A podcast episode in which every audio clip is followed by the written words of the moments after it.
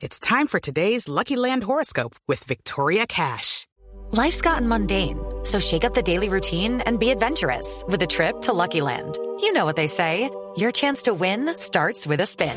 So go to LuckyLandSlots.com to play over 100 social casino-style games for free for your chance to redeem some serious prizes. Get lucky today at LuckyLandSlots.com. Available to players in the U.S., excluding Washington and Michigan. No purchase necessary. VGW Group. Void where prohibited by law. 18 plus. Terms and conditions apply. Tengo en la línea al senador Horacio Serpa.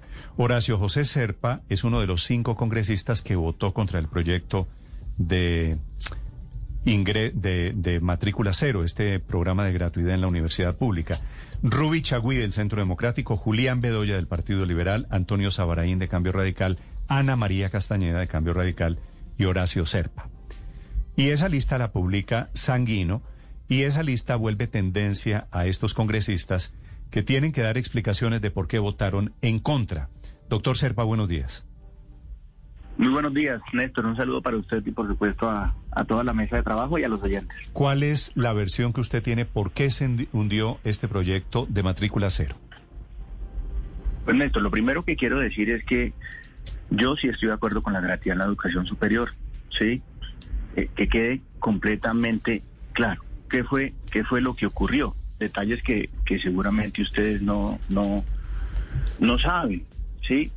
Teníamos una información del Ministerio de Hacienda en donde nos decía, esta iniciativa va a generar un impacto de 1.14 billones de pesos eh, sobre el sistema de educación superior en, en el país. ¿sí? La fuente de financiación que define este proyecto de ley es el FOME. Y nos decía un concepto del Ministerio de Educación. El FOME, eh, por decirlo así, tiene una, una vocación que es atender el tema de la salud. Ya lo hablaban ustedes acerca de la atención en vacunas, etcétera, etcétera. Y supera los fines mismos del FOME. Con el FOME no se puede, digamos, atender la matrícula cero. De esta forma es que yo digo, pues no se puede aprobar, ¿sí? No se puede aprobar porque uno eh, tiene que analizar si hay o no aval fiscal para estas, para estas iniciativas. Pero doctor, doctor Serpa, yo estoy aquí con una lora, con una cantaleta esta mañana, y es que básicamente todos están de acuerdo, ¿cierto? Usted, los señores de la oposición, el gobierno, todos. Si el tema era de plata, ¿por qué no se pusieron de acuerdo para decir, bueno, no sale del FOME, sale de otro lado? Porque yo no tengo la potestad para hacerlo. A, mí me dice la ley, oiga, si una ley tiene un aval fiscal, usted puede continuarla. Si no, no lo puede hacer. Así siempre hemos actuado, Néstor, en la Comisión Sexta, este es mi primer periodo en el Congreso, y así actúan todas las comisiones del Congreso de la República. Si hay un aval fiscal, si hay un respaldo económico para una ley, pues esa ley puede no, usted, avanzar. Usted Esta puede ley proponer, tenía... no, usted puede proponer lo que quiera. Lo que pasa es que tendría que tener el aval del gobierno. Y si el gobierno quiere, ahí es donde digo, doctor Serpa, me parece que aquí se mezclaron una cantidad de mezquindades y de pequeñas batallas políticas alrededor de quién es el dueño del programa de matrícula cero y el gobierno bloquea este de la oposición porque no le quiere dar la bandera a la oposición. Y van a aprobar matrícula cero cuando lo proponga el gobierno con otro proyecto, con otra financiación. Néstor, que, que lo proponga el gobierno y que lo proponga la oposición y que lo propongan los independientes y que lo propongan los jóvenes. Es lo los que estoy colombianos. diciendo. Yo estoy de acuerdo, yo estoy de acuerdo. Pero lo que pasó ayer, y es lo que yo, en donde yo eh, deseo hacer, hacer un énfasis, es que eh, nos decían, no hay fuente de financiación correcta, no hay respaldo fiscal, eh, digamos, lo cual lo hace inviable, y tampoco, decía el Ministerio de Educación, hay como una focalización para orientar los, los subsidios a quienes realmente lo necesiten. Si usted va a aplicar un programa de beneficios, pues tiene que saber a quién dirigírselo. ¿Sí? Y el Ministerio de Educación, en un concepto que teníamos todos los senadores, nos dice no incluye la focalización y esto pues es, es bastante grave. Por el otro lado, por el otro lado, eh, se sabía, es una discusión digamos aparte, eh, se sabía que la educación pública, eh, universitaria, técnica, tecnológica para los estratos 1, 2, 3 ya está garantizada, lo había dicho la ministra, en fin, eh, tenemos que, tenemos que volverla a nosotros una política de Estado que se mantenga en el tiempo mediante una ley. Es cierto, pero, pero yo, como senador de la República, tengo que ser muy cuidadoso en no ser irresponsable. Todos queremos lo mismo, sí, es cierto, sí, pero yo no puedo aprobar. Lo más fácil hubiera sido pupitrearla. Lo más fácil hubiera sido votar sí y le dejo el chicharrón a la plenaria del Senado, a la, del Senado de la República.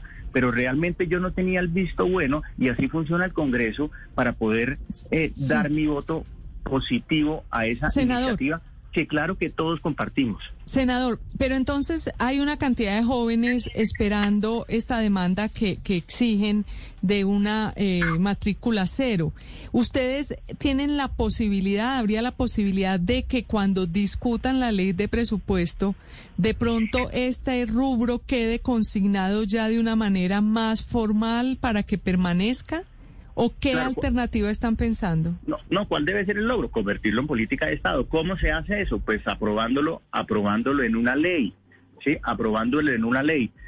Puede haber mezquindad, no sé, yo no, yo no hago parte del gobierno, del gobierno nacional, pero lo que yo sí le digo es que sí hay que aprobarla, claro que sí hay que aprobarla, pero que la próxima que se haga, que se haga bien, se haga con cada uno de esos requisitos eh, que se requieran eh, pues sí que estén que estén avalados. Y no tengo ningún problema Néstor sí eh, que la firmen absolutamente todos yo creo que sería una victoria de Colombia entera sí de, de la gente eh, cercana al gobierno de los opositores del gobierno pero es una victoria para los jóvenes de Colombia y ahí es donde todos deberíamos estar estar juntos.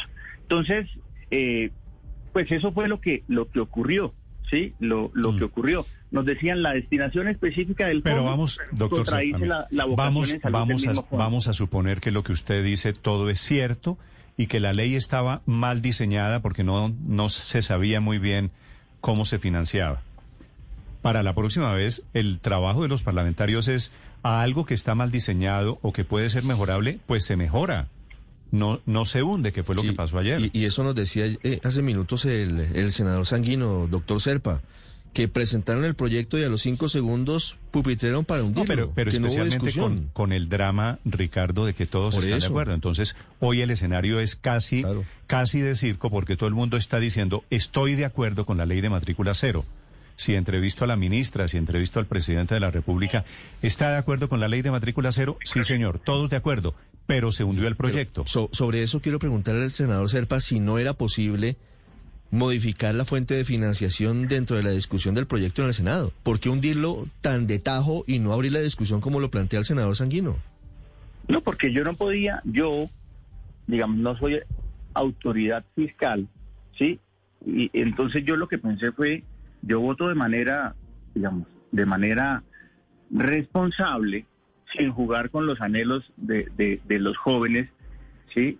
Y, y, prefiero votarlo no porque es lo que me dicen dos conceptos, o un concepto del Ministerio de Hacienda y unos comentarios también del Ministerio de, Educación. Sí, eso fue lo que yo pensé en ese en ese momento. Sí, no es bellaquería, no es no es por no darle la eh, el, el triunfo, por así decirlo, a la oposición ni mucho menos. Yo pienso que en esta situación todos debemos tratar de ayudar a salir de las de las dificultades. Se pudo haber arreglado en el camino, sí, pero yo tenía dos conceptos negativos en donde me decían no continúe y yo actué como siempre, eh, digamos, lo he hecho en el Senado de la República y es eh, haciéndolo de manera responsable. Claro, lo más fácil hubiera sido, repito, pupitrearlo, pupitrearlo porque sí se requiere, porque sí se necesita, porque sí debe ser una política, una política de Estado. Pero eso fue lo que ocurrió, eso fue lo que realmente ocurrió. Senador Serpa, gracias por acompañarnos, gracias por la explicación. A ustedes mi gracias, un abrazo. Horacio Serpa, Horacio José Serpa del Partido Liberal hablando sobre el hundimiento de ese proyecto. Hello, it is Ryan and I was on a flight the other day playing one of my favorite social spin slot games on chumbacasino.com. I looked over the person sitting next to me and you know what they were doing? They were also playing Chumba Casino. Coincidence? I think not. Everybody's loving having fun with it. Chumba Casino is home to hundreds of casino style games that you can play for free anytime, anywhere, even at 30,000 feet. So sign up now at chumbacasino.com to claim your free welcome bonus. That's chumbacasino.com and live the Chumba life. No purchase necessary. DTW, void, prohibited by law. See terms and conditions 18 plus.